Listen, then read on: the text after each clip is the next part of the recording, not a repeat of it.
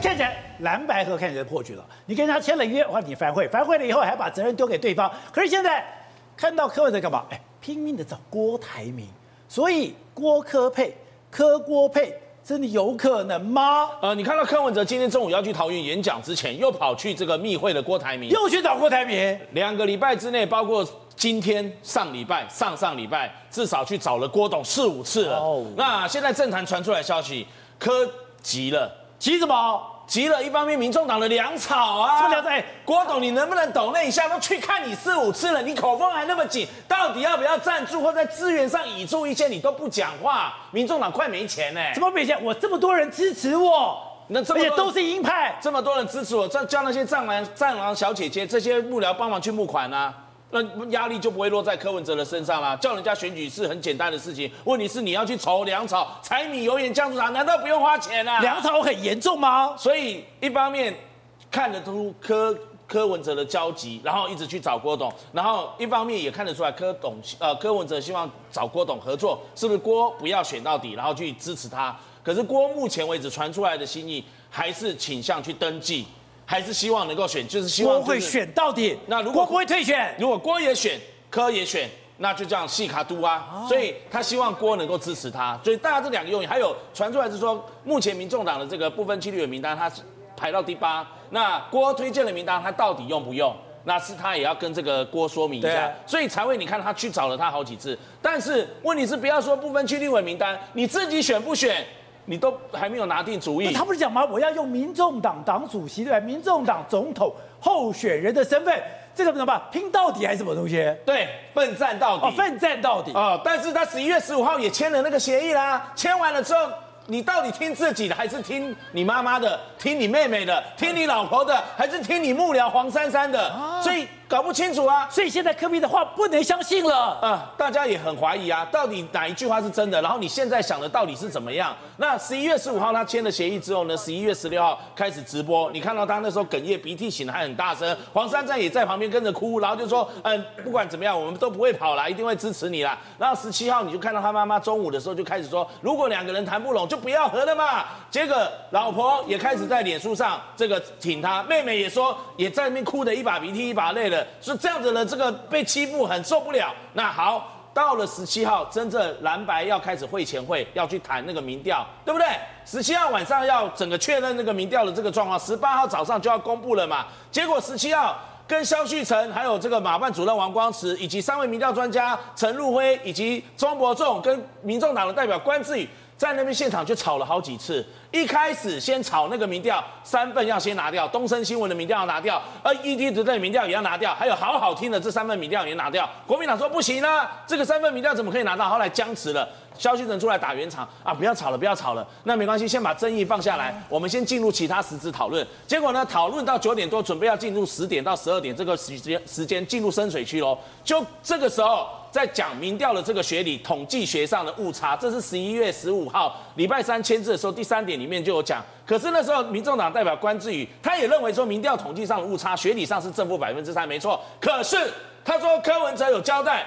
他所谓的那个误差就是三趴，所以要一点五，正负一点五，不是正负百分之三，这简直颠覆了另外两个也在政治系当教授的陈入辉，以及在新闻学传播当教授的这个庄伯仲的看法。不是，你刷新我的三观啊！你有几份，你就有几份的这个所谓的正负误差。正负误差的三不是根据你这个嘴巴喊的，不是你要让的，是你要做多少多少份民调。如果你真的要去一点五的这个所谓的正负误差。那你就要做到四千份呢、啊，所以正负一点五这样子回去怎么教学生啊？两个教授就告诉关志宇，然后关志因为关志宇没有回没有在学校教书，他就是求真民调总经理，就是帮民众党做内参民调，跟他合作了嘛，承包他的生意啊，他就坚持说哦，就是隔壁讲的，所以我要坚持这样，是正负百分之一点五啊，僵持不下来。这个时候萧旭岑就说那没关系，十一月十五号那协议是马朱侯柯四个人签的，那我们问这个朱立伦跟柯文哲两个党主席本人嘛。这个时候，关志宇又跳针，呃呃，要打给这个黄珊珊才对，要打给黄珊珊，然后结果惹得旁边的马办主任黄王光慈就讲，呃，到底你们民众党主席姓柯还是姓黄啊？到底姓谁的？对，这个时候，那萧旭岑坚持。要问本人，开会的又不是黄珊珊，开会的是这个柯文哲，所以他们就刻意把手机拿出来，然后那个代表这个民众党代表还是说我没有办法打给这个柯文哲，那萧旭成说那没关系，我来打，为了以示公平，把手机还开扩音，打了两通，柯文哲没有接电话，不接电话，对，躲在被子里面吗？没错，据后来柯文哲的老婆讲。整天晚上电话一直响，所以他把他压到棉被底下。柯文哲是说他回去睡觉的时候就把这个手机开静音了。那这个他老婆陈佩琪又说，因为家手机这个打来不止，还是把手家里电话也一直响，所以干脆把家里电话线也拔掉，电话线拔掉。因为国民党跟这个马办都一直透过柯比的幕僚要想办法去找柯比那柯比就是不接电话嘛，消失了八个小时，然后结果萧旭成没办法，就只好打电话给这个朱立伦。朱立伦接通的时候，一样那个手机都是全程这个开扩音哦，然后也告诉朱立伦，我们现在这个是全程都有这个录音录影现场的这样的一个状况。那朱立伦一听到之后，他就那个萧群就问他说，那一天的这个统计误差的事情，朱立伦很明确的在全程扩音录音录影的情况下回答萧群成在场的民调专家说，当天十一月十五号，朱立伦有告诉他，刚刚早宝杰跟我们在讨论的这个就是统计误差会因为你样本数多寡而有这样的影响，所以你的协议的这个文字上面不能写的太清楚几趴。对，当时柯文哲说。他知道了这个事情，你知道吗？蔡壁如在这两天在上有台节目，他也证实说科比说他知道知道，可是知道，所以他也签了字，知道了。那你现在又反悔，要叫你的代表去做这样的一个动作。其实我要讲了，当时代表去开会的本来还不是关志宇，是另外一个教授赖祥伟，那是因为被黄珊珊换掉，认为他太鸽派了，所以换成更硬派的这个关志宇。所以你找这个人去就准备冰斗的嘛？就是去翻桌嘛，所以一直在吵，吵了那个民调。黄珊珊这么凶。所以他就坚持。后来萧旭成眼见双方坚持不下，已经十二点多了，怎么办？好，那就把至少今天大家来开会了，我们把那个文字写下来嘛，文字的这个过程，然后最后结果大家签个名，以示交代一下。好，那文字的后面本来写两段，后面三四段按照民众党代表意见，开头都是这样写，大家就看到那两段了。那民众党要求说一定要加进去哦，哦，这个不加进去不行，字斟句酌了。后来最后还让这个关志怡把整个代表打电话给这个黄珊珊。当场在朗诵念了一遍给黄珊珊听，好，没问题，文字照你这样写，写完了总可以签名了。结果关志宇又说不行，我还是要打电话给黄珊珊，问他我们可不可以签名。他有这么害怕？所以你就知道民众党的地下党主席多可怕了。打电话给黄珊珊，黄珊珊听了之后说不行，我们就是不可以签名。但还不签？还是不签？好，这个时候萧旭成受不了，就跟关志宇说，关总。你今天是来搞破局的吗？哦，你要搞清楚，如果他现在才知道人家来破局的，对，他一开始就应该知道人家来破局了。然后他又跟他讲，跟关志宇说，如果今天蓝白合不成，酿成很严重的政治波风暴的话，你们应该知道那个后果，盼望盼望你们三思啊！不会啊，这个时候柯文哲有一个天大的本事，可以把责任丢给对方啊。没错，那国民党很笨，就会接这个不接这个责任啊。结果这个时候关志宇还是不断的跳针，就是要问黄珊珊。好。结果已经过了一两点，大家都精疲力尽了。好，那就说没关系，那我就发个简，那个萧旭成就说发简讯给柯文哲，然后隔天早上他还是试图要联络柯文哲，也发简讯给柯文哲。简讯里面甚至告诉柯文哲，他一个小时之后，因为他是八点多之后，他是八点多的时候发简讯给柯文哲，告诉柯文一个小时后十点要开记者会，如果你还是不回应的话，蓝白合破局，我只好说，因为柯文哲跟民众党反悔了。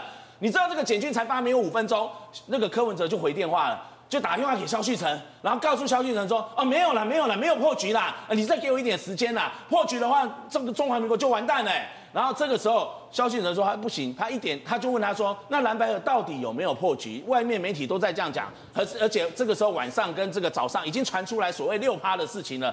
萧旭成直接问柯 P，柯 P 又再讲一次没有破局。到了九点半，第二次打电话给马办的萧旭成，告诉他我会派这个民众党的干部过去。后来他派了这个周台竹跟徐府到了这个现场陪同他们开记者会嘛，所以你就知道。前一天电话一直不接，消失了八个小时，发了简讯没几分钟，赶快回电话，然后又派干部说我要过去，派干部过去，你就知道两面手法，他当白脸，黄珊珊当地下党主席扮黑脸，来了逼斗之后呢，又要采取拖字诀，已经逼得国民党说开战吧。好，宇轩，现在刚才讲我也非常好奇，王光石在问，也就是马办的主任办公室主任说，民众党的主席。到底姓柯还是姓黄呢？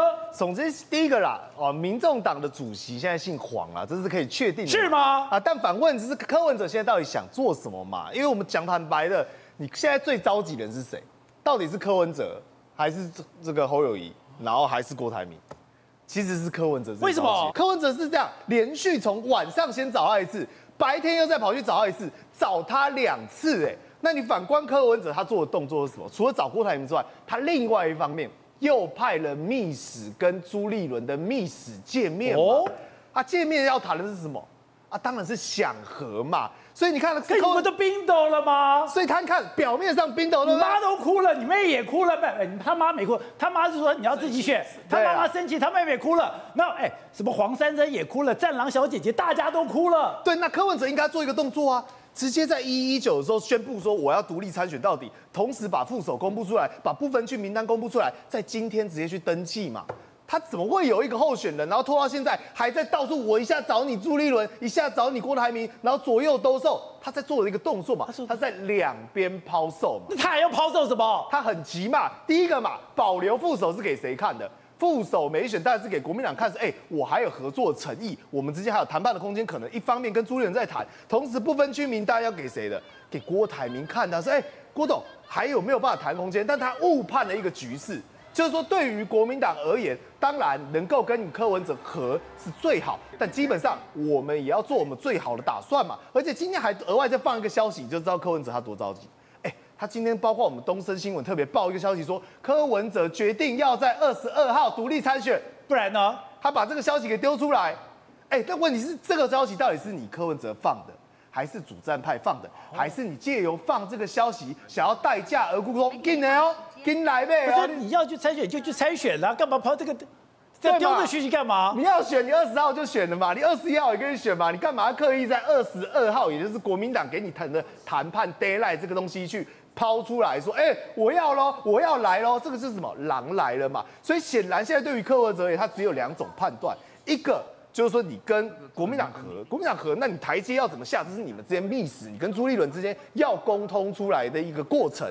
但这个过程只要大家可以接受，你说服了群众，那自然而然你可以得到什么？我可以得到一个副总统，我可以把民政党不分区席次最大化，我还可以内阁的部会首长，而且压在最后一刻哦，搞不好比原本蓝白合谈的还来的再多，对不对？那你跟顺便现在谈内阁了，那当然谈内阁嘛，先前就有在谈内阁了嘛，所以他才会在那份声明写的清清白白。柯文哲自己都说溜嘴说，NCC 主委我的，金管会我的，有没有？他说记者法务部我的，哎，法务部有我的，哎，监管单位都我的，开始一在细算。那黄国昌在接受黄伟汉专访的时候说，我当仁不让了。哎，黄国昌会来，当然是先不分区，然后心里想的是那个法务部长嘛。郭台铭变成是什么？他只有一种可能，柯文哲想要的就是他的钱，但他完全误会郭台铭。为什么？因为对郭台铭而言，他不再是过去郭台铭，他不是说我要买几个不分区，或我要换几个不分区，然后我就可以愿意因为这样赞助你。才不，郭台铭现在要的就是说，要么选总统，要么我就都不要，哦、对不对？那问题是这跟柯文哲的根本利益冲突吗？柯文哲在造势场合大会说什么？说我要以总统参选人的身份奋战到底。那你今天要怎么交代给民众党支持者说，这个总统参选人我不要了，我要跑去把他送给郭台铭，然后我要当副的？完全没有任何过场啊，完全没有合任何合理性啊，所以我就讲，现在对于柯文哲而言，他如果为什么急？他如果按照他讲的二十二号，然后坚持参选到底，那只会有一条路啊。叫死路一条啊！为什么？因为《美丽岛电子报》做给你看呐、啊。你过去独立参选那个叫什么？合情合理哦。但你现在说要蓝白了之后，又翻桌又冰斗，然后左右抛售又失败，然后自己一个人独立参选，最后下场就是你可能民调最后拿不到百分之十五趴，然后只剩下不到三到五席的部分区立委，比过去还惨。那请问这是柯文哲想要的美好未来吗？当然不是。对他而言，能够卖掉才是最好的。